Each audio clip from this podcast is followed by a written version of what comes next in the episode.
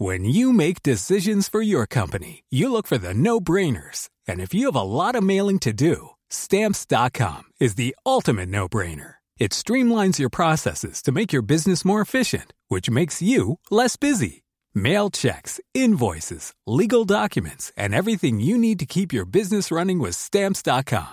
Seamlessly connect with every major marketplace and shopping cart. Schedule package pickups and see your cheapest and fastest shipping options from different carriers. With rates up to 89% off USPS and UPS rates. And with the Stamps.com mobile app, you can take care of mailing and shipping wherever you are. Make the same no-brainer decision as over 1 million other businesses with Stamps.com. Sign up with Code PROGRAM for a four-week trial, plus free postage and a free digital scale. No long-term commitments or contracts. That's Stamps.com.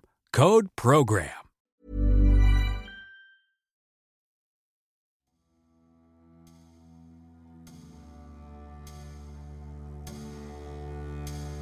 Quatre fois vainqueur du Super Bowl et membre de la célèbre dynastie des Pittsburgh Steelers qui a régné sur la NFL dans les années 70, Rocky Blair en a aussi été une des plus fameuses incarnations. Pas parce que ce running back, aux qualités intrinsèques modestes, était le meilleur, loin de là, mais parce que son histoire est de celles qui forcent l'admiration.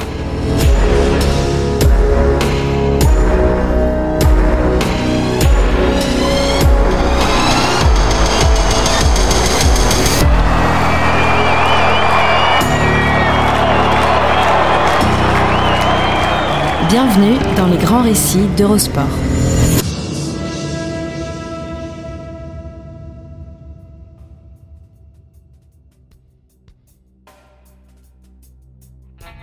Nom Blair. Prénom Robert Patrick. Surnom Rocky. Comme un clin d'œil, les deux derniers ont une puissante évocation cinématographique. Robert Patrick est l'acteur qui incarnait dans Terminator 2 le terrifiant T-1000, un androïde quasiment indestructible, capable de se relever de tout. Quant à Rocky, le personnage créé et incarné par Sylvester Stallone, il demeure un symbole de l'outsider parti de rien pour arriver au sommet. Indestructible. Parti de rien, on ne pourrait mieux résumer Rocky Blair. D'ailleurs devenu à son tour le héros d'un long métrage. Logique. Son histoire est de celle dont on fait les héros de romans et de cinéma. Son histoire, c'est celle d'un type à qui l'on répète qu'il n'y arrivera pas, qu'il ferait mieux dans son intérêt de laisser tomber, mais qui, n'écoutant que lui, finira par donner tort à tout le monde.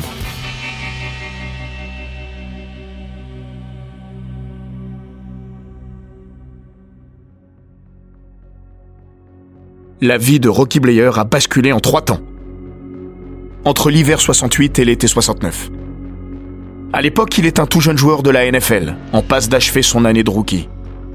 Sorti de l'université de Notre-Dame, ce running back sous-dimensionné, aux capacités physiques limitées et perclus de blessures lors de ses quatre années à la fac, a tout de même été drafté en 1968 par Pittsburgh, au 16e tour, en 417e position. Le scepticisme règne déjà quant à son avenir en NFL. Mais au moins a-t-il mis un pied dans la ligue. Un premier pas. Mais ça, c'était avant de recevoir, trois semaines avant Noël, un cadeau empoisonné.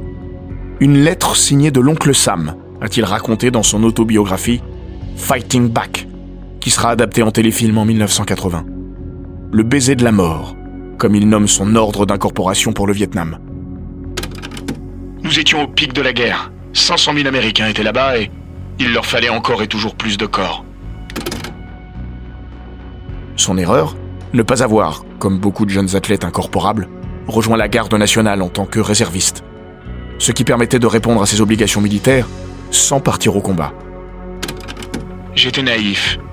Et je pensais que juste en étant en NFL, je pourrais éviter l'incorporation.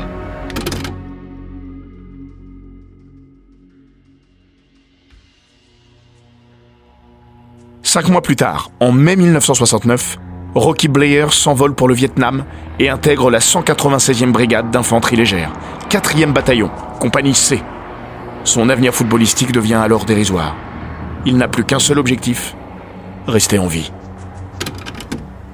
En NFL, il y avait toujours le week-end d'après. Au Vietnam, je ne savais pas si je serais encore en vie dans deux heures. De son court séjour au Vietnam, Rocky Blair a retenu l'humidité, la solidarité entre soldats et le chocolat chaud. Ça va vous paraître idiot, mais la nuit, la température passait de 45 à 20. C'était brutal. Ça nous donnait une impression de fraîcheur. Du coup, je demandais toujours à ma famille de m'envoyer des sachets de chocolat chaud instantanés. Mais ce qui reste ancré dans sa mémoire, comme le point de fixation de toute son existence, c'est cette journée du 20 août 1969.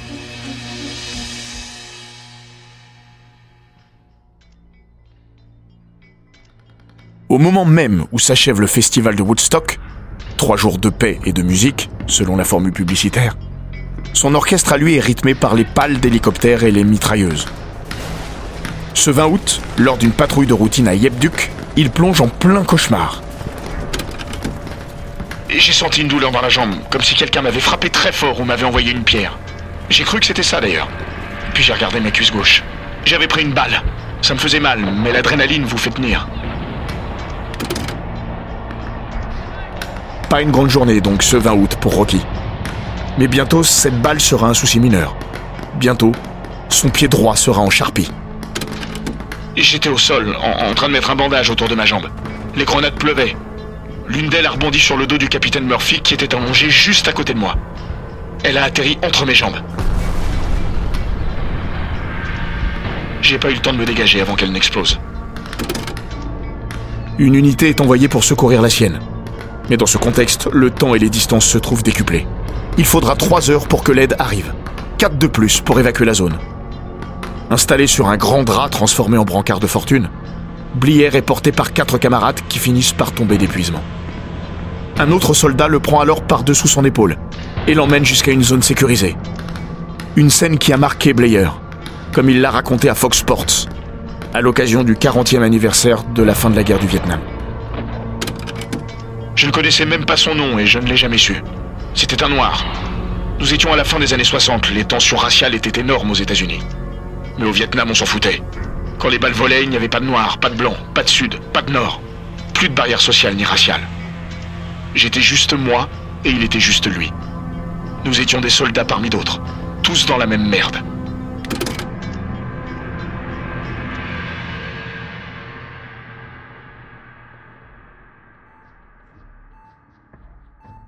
Rocky Blair attendra 14 heures pour recevoir sa première dose de morphine. Évacué vers Tokyo, il est opéré du pied, dont sont extraits sans shrapnel, ces petits fragments de grenades dispatchés par l'explosion. Une partie de son pied a subi des dommages irréparables. Le soldat demande au chirurgien s'il pourra rejouer au football. Impossible, tranche le docteur Baugman. Blair se tourne vers un autre médecin, le docteur Laure, pour quérir un deuxième avis. Il s'est montré plus diplomatique, mais lui aussi m'a conseillé d'oublier le football. C'est drôle parce que le docteur Laure, qui était thaïlandais, est venu vivre ensuite aux États-Unis et il est souvent venu me voir jouer parce qu'il habitait en Pennsylvanie. Rapatrié et hospitalisé aux États-Unis à la fin de l'été 69, Rocky Blair est libéré de ses obligations militaires en juillet 70. Il ne pense qu'à reprendre le fil de sa carrière. Un objectif insensé. Même sans le Vietnam, Blair aurait eu du mal à s'installer durablement en NFL. Trop petit, trop fragile physiquement, il devait déjà convaincre les sceptiques. Alors avec un bout de pied en moins.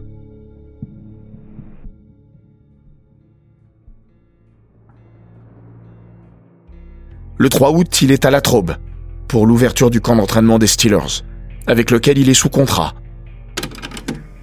Je ne demande aucune faveur. Si je n'y arrive pas, je l'accepterai. Mais je veux juste tenter ma chance. Je crois que ça vaut le coup. Après plusieurs séances d'entraînement, le staff médical est circonspect. Il souffre dès qu'il pose le pied par terre. Il se fait du mal pour rien, il faut le convaincre d'arrêter. Dit le toubib à Chuck Knoll, le coach, et à Art Rooney, le propriétaire de la franchise. S'il n'était pas tombé à Pittsburgh, Blair aurait peut-être été lâché. Mais les Steelers, club familial, ne ressemblent à aucun autre. On y cultive depuis plus de huit décennies un certain état d'esprit. Acheté en 1932 par Art Rooney, après un gain aux courses, il appartient toujours aujourd'hui à la famille Rooney. Surnommé The Chief, Art figure autoritaire et paternelle, aimait ses joueurs comme ses propres enfants. Quand il a appris qu'un des siens avait été blessé au Vietnam, il a pris soin de lui écrire une lettre.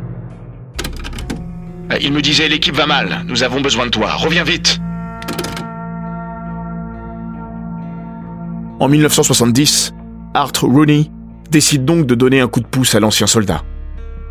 Contre l'avis de son staff, il le place pendant une saison sur la liste des blessés, puis une autre sur le Taxi Squad, où les équipes peuvent mettre des joueurs qui n'ont pas réussi à intégrer l'effectif, tout en les gardant sous contrat. Blair peut ainsi prendre le temps de se reconstruire, tout en touchant son salaire. Il se fait réopérer aussi. La meilleure décision de sa vie. Le chirurgien lui enlève de nouveaux résidus de grenades. Après cette intervention, il ne souffrira plus jamais.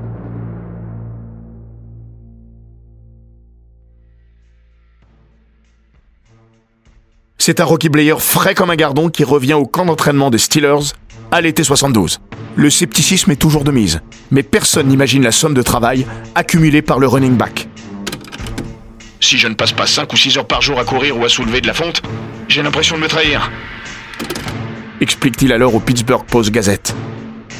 Lors des tests physiques, il sidère tout le monde en améliorant de 2 dixièmes son meilleur chrono sur 40 yards. Il avait un pied plus court que l'autre. Il n'avait pas joué depuis 3 ans, mais il était plus rapide que lors de son année de rookie. C'était dingue. témoigne son coéquipier Andy Russell. À 26 ans, trois années et demie après son dernier match en NFL, Rocky Blair a gagné son pari. Il est retenu dans l'effectif de Pittsburgh.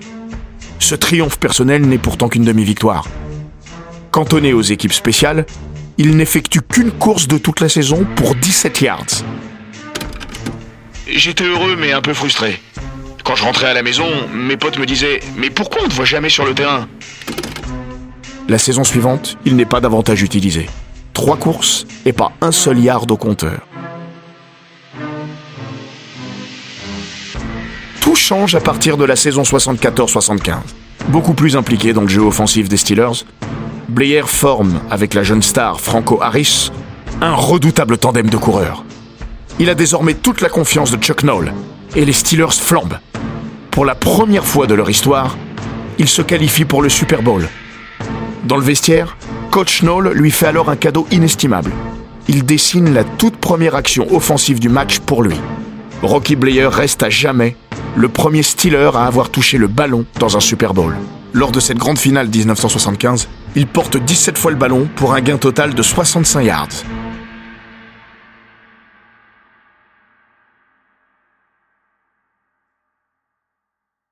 Si les stars de l'équipe se nomment Terry Bradshaw, Joe Green, Mel Blount, Franco Harris ou Lynn Swan, Rocky devient une figure emblématique et un favori des fans. Installé à Pittsburgh depuis ses années étudiantes et fan des Steelers, George Romero, le réalisateur du légendaire film La Nuit des Morts Vivants, décide même de produire un documentaire consacré à son histoire. Il s'intitulera I'm Back, The Rocky Blair Story.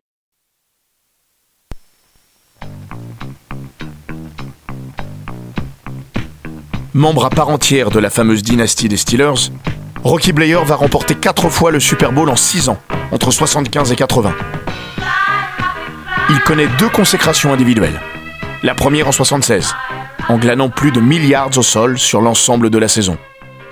Lui et Franco Harris ne sont qu'un des six duos de l'histoire à avoir dépassé ensemble les milliards une même année.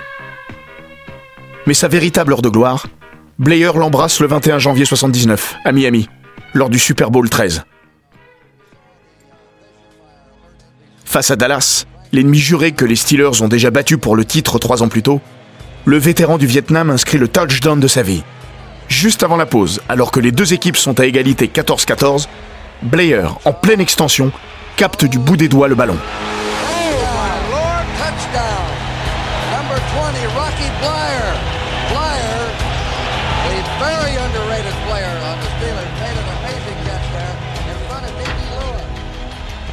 Il redonne aux Steelers un avantage qu'ils ne lâcheront plus. C'est l'image de sa carrière.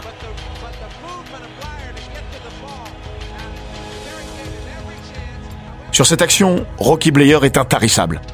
Il la raconte depuis près de 40 ans, avec une passion jamais essoufflée, comme si personne ne l'avait jamais vu, au point de se faire affectueusement moquer par ses anciens coéquipiers.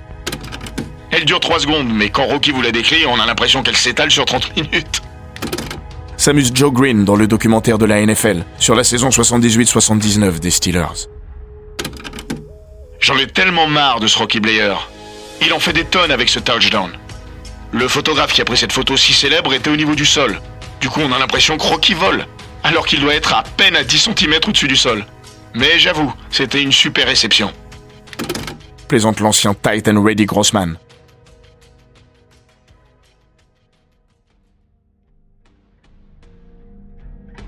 Un drôle de chemin a mené Rocky Blair des affres d'une guerre à l'autre bout du monde à la concrétisation de ses rêves.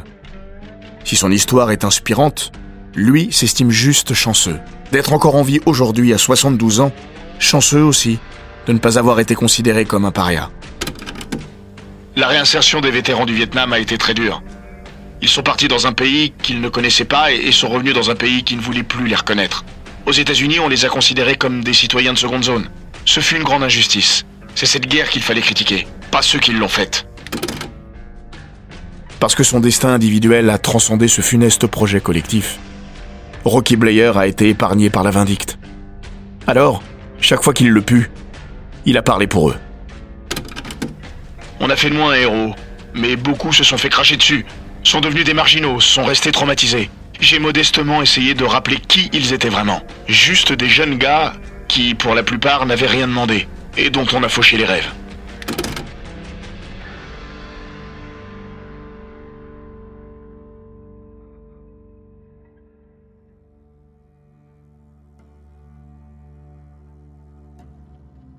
Pour la force évocatrice de son histoire, Rocky Blair est sans aucun doute un des joueurs les plus respectés de l'histoire de la NFL.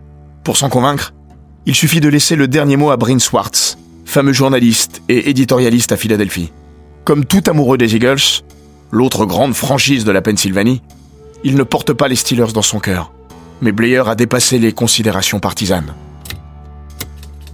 Si Blair avait été un membre des Philadelphia Eagles, il serait mon sportif préféré de tous les temps. En l'état, il est toujours un de mes héros, même s'il jouait pour une franchise, les Pittsburgh Steelers, que je méprise.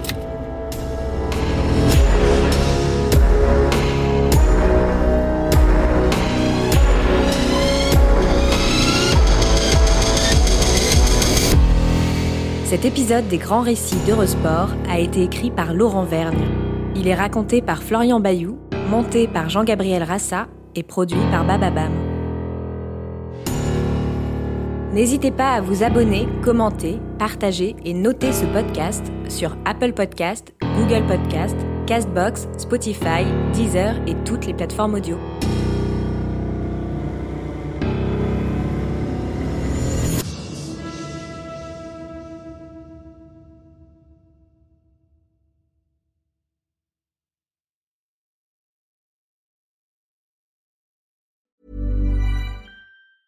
Hey, it's Danny Pellegrino from Everything Iconic.